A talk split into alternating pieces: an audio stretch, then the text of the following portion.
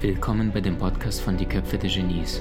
Mein Name ist Maxim Mankewitsch und in diesem Podcast lassen wir die größten Genies aus dem Grabau verstehen und präsentieren dir das spannende Erfolgswissen der Neuzeit.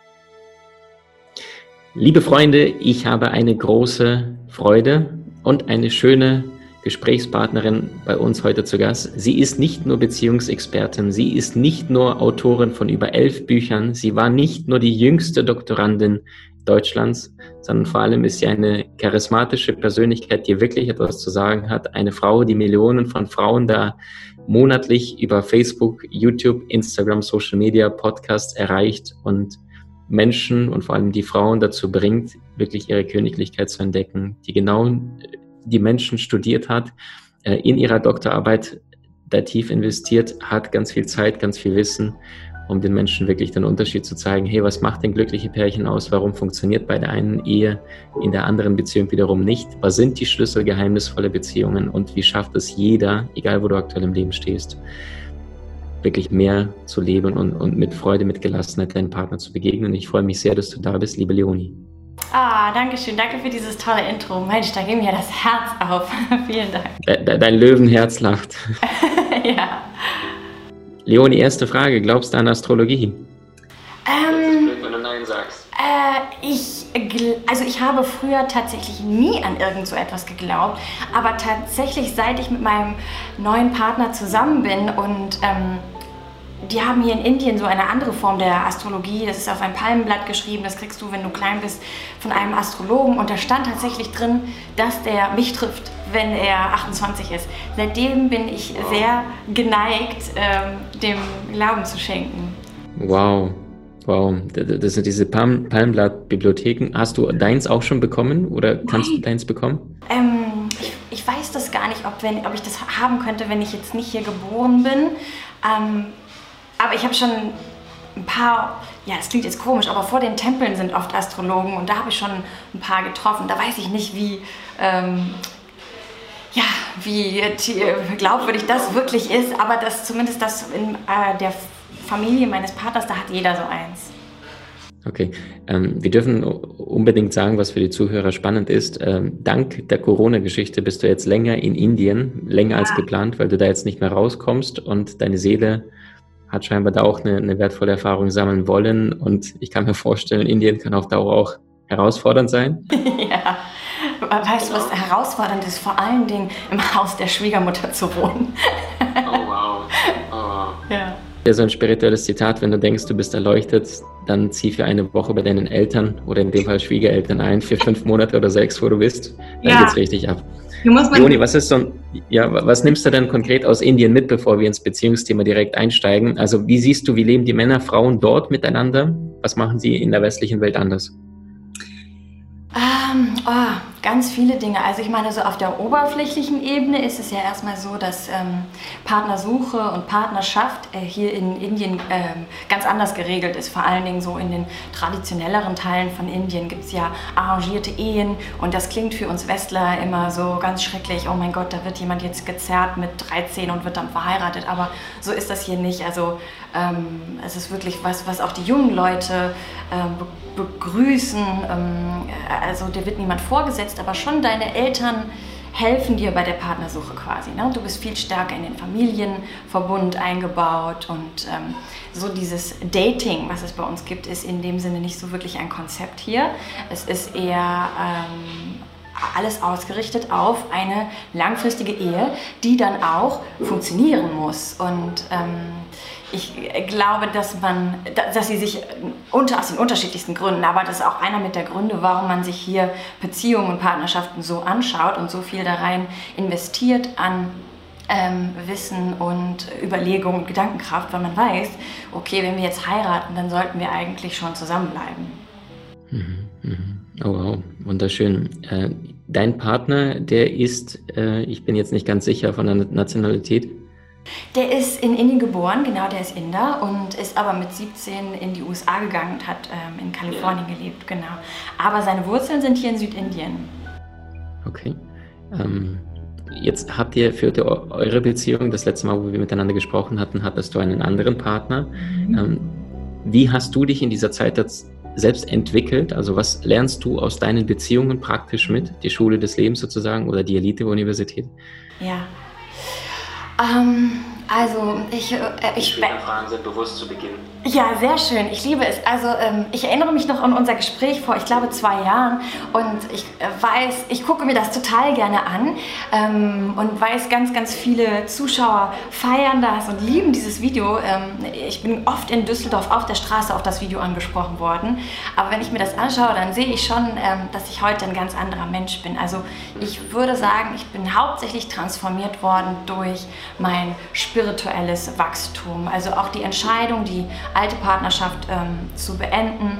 Und dann die Art und Weise, wie ich meinen jetzigen Partner getroffen habe, ähm, waren einfach sehr stark durch mein, mein spirituelles Wachstum ähm, ausgelöst. Dadurch, dass ich ja damals nach Indien gegangen bin, Zeit in einem Ashram verbracht habe, ähm, von den größten spirituellen Meistern unserer Zeit gelernt, viele intensive äh, Yoga-Ausbildungen gemacht. Und das hat mich ähm, viel bewusster gemacht. Das hat mir sehr aufgezeigt, wo äh, ich vorher ähm, unbewusst war, ähm, aus der Vergangenheit, aus Mustern herausgearbeitet habe, gelebt habe, wo ich auch in Abhängigkeiten gefangen war und einfach mir gezeigt, meinen mein Geist zu verstehen, meine Gedanken, meine Emotionen, aber auch das, was in meinem Körper gerade vorgeht, das zu verstehen, zu deuten und ähm, zu verändern zum Positiven hin.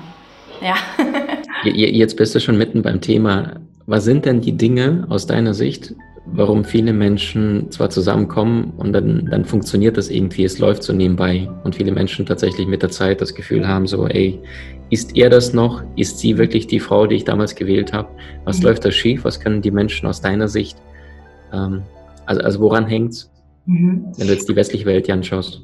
Ja, also ich meine, ähm, am Anfang kommen wir zusammen, wir sind verliebt, die Hormone sprühen und es gibt diese berühmte Verliebtheitsphase. Ja? Drei bis sechs Monate schauen wir den Partner an und wir denken, mein Gott, äh, das Universum hat mir dieses wundervolle Wesen gesendet und ich liebe ihn so sehr und der Partner vergöttert uns, trägt uns auf Händen und äh, irgendwann ist diese Verliebtheitsphase dann vorbei und wir haben gelernt, quasi aus Artikeln und von unseren Verwandten, das ist einfach normal. Am Anfang ist es schön, da ist man verliebt und dann irgendwann ist das weg. Ähm, dann hat man dieses Kribbeln nicht mehr, dann fühlt man sich nicht mehr so hingezogen zum Partner. Aber das Verrückte ist, dass wir ähm, gar nicht so wirklich ein Verständnis davon haben, was passiert in der Verliebtheitsphase und wie kommt das überhaupt alles zusammen. Für uns ist das so puff verliebt, quasi in unserem Empfinden. Wir sehen nur das Endergebnis. Wir denken, oh, plötzlich, mein Gott, mein Herz klopft, ich liebe diesen Menschen. Aber die, ähm, äh, die Wahrheit, was wirklich passiert und äh, wo eigentlich niemand so draußen drüber spricht, ist, dass im Hintergrund ähm, auf mentaler, emotionaler und physischer Ebene wie so ein komplexes Uhrwerk die Voraussetzungen geschaffen werden in dir und in ihm für Verliebtheit. Das macht die Natur, weil die Natur will, dass wir uns fortpflanzen. Ja, die will Babys. Und Irgendwann macht das für die Natur aber keinen evolutionären Sinn mehr, das, äh, diese Voraussetzungen zu schaffen. Es kostet uns Ressourcen, Energie, also ebbt die Verliebtheit ab, der Körper sorgt nicht mehr dafür. Und hier geben sich einfach die meisten Leute damit zufrieden, die so, okay, nun bin ich nicht mehr verliebt und alle möglichen Probleme kommen auf, mangelndes Interesse, mangelnde körperliche Anziehung. Ähm, am Anfang ist das vielleicht noch nicht so auffällig, über die Jahre wird das immer schlimmer. Und das liegt einfach daran, dass wir nicht wissen, wie unser System diese Voraussetzungen geschafft hat und auch nicht geschaffen hat, auch nicht wissen, wie wir selber diese Voraussetzungen wieder schaffen können. Und der Schlüssel ist eigentlich, das zu tun, was vorher die Natur für dich getan hat, ganz bewusst. Ne? Vorher ist es dir unbewusst passiert und dann aber dich mental, emotional und physisch wieder in diesen Zustand der Verliebtheit zu bringen. Mhm. Das heißt, du sagst, verlieben mhm. äh, und danach entflachen. Das heißt, die Liebe, die kommt, wenn, wenn die Verliebtheitsphase geht und da gibt es Möglichkeiten und mhm. konkrete Dinge, die ein Normalo da draußen tun kann, die ein Mensch anwenden kann. Ja, ja, ich meine, schau, alles, ähm, wo, wo wir im, in unserem Leben durchgehen, ob wir äh, wie wir uns fühlen, welche Gedanken wir haben, ähm, ob wir aufgeregt sind, ob wir schläfrig sind. Das hat auch immer auch gleichzeitig eine bestimmte Körperchemie in uns. Bestimmte Botenstoffe werden ausgeschüttet, bestimmte ähm, Hormone sind in unseren, fließen durch unsere Adern quasi. Und ähm, in der Verliebtheitsphase sorgt dein System dafür, dass die richtige Chemie, sozusagen die richtige Suppe, sagen wir mal so, in dir brodelt gerade. Und ähm, wenn du eben von dieser Suppe isst, dann fühlst du dich verliebt. Und wenn sich die Zutaten dieser Suppe ändern, die Zusammenstellung deiner Körperchemie, dann verändert sich, wie hingezogen du dich zu deinem Partner fühlst, wie viel Sex du möchtest. Ähm, es verändern sich aber auch deine Stimmung, deine Emotionen, wie glücklich du bist, wie sehr dich etwas mitnimmt. Es verändern sich gleichzeitig auch deine Gedanken. Ja, äh, vorher hast du vielleicht die ganze Zeit gedacht, mein Gott, äh, der ist so zuvorkommend und dann fängst du an zu denken, warum ist der immer so nett zu anderen Frauen? So, also die, die Qualität deiner Gedanken ändern sich und ähm, in der Verliebtheit haben wir da einfach Glück, wir kriegen diesen Boost, wir kriegen diesen, ja, ungewollten Schub von der Natur. Und äh, wenn es ist aber möglich, das aufrecht zu erhalten. Es ist auch möglich, das wieder zurückzubringen. Mhm. Wie genau geht das?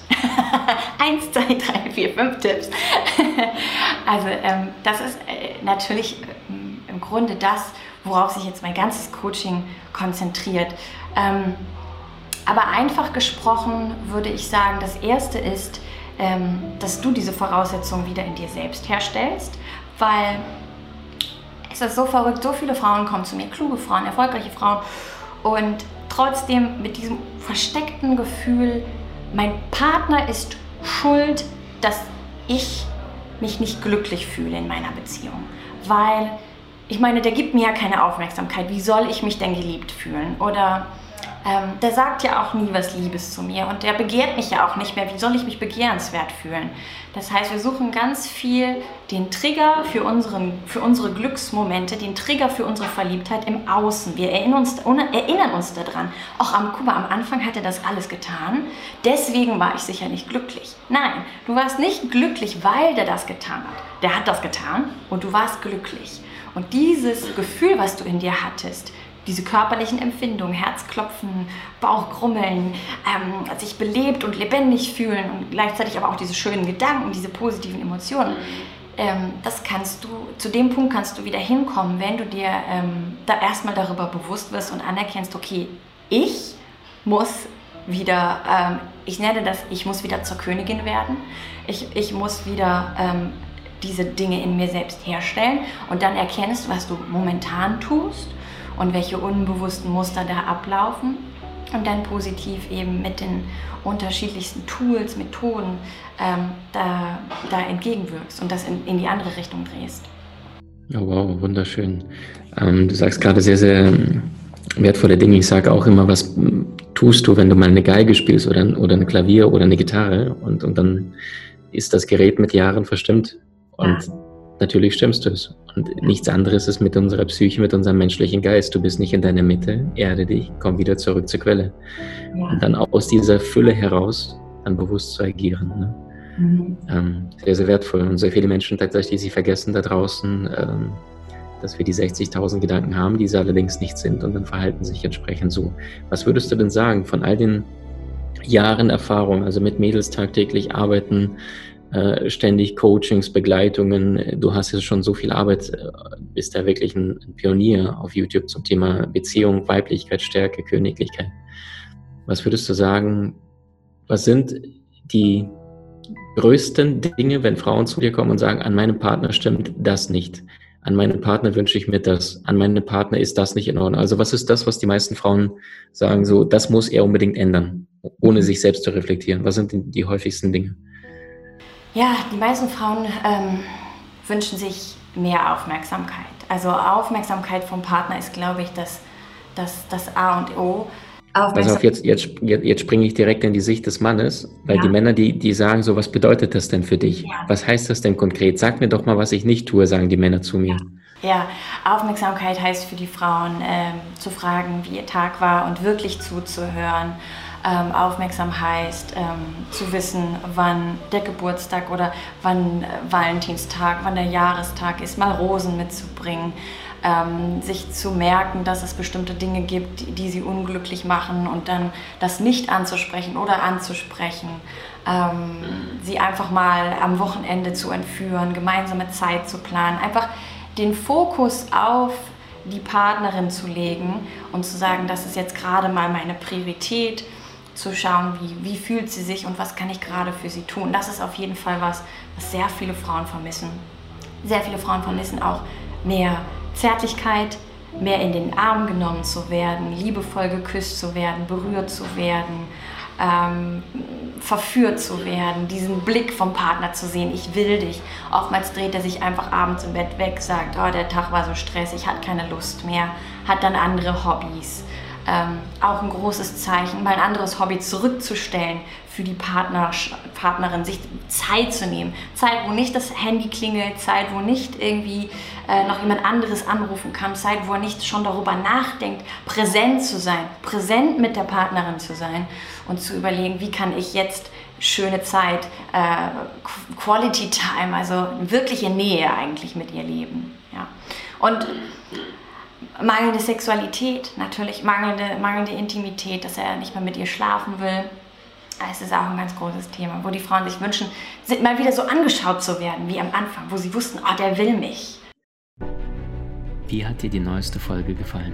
Hinterlasse uns gerne einen Kommentar oder profitiere von den spannenden Videokursen aus unserer Online-Akademie unter köpfe-der-genies.com.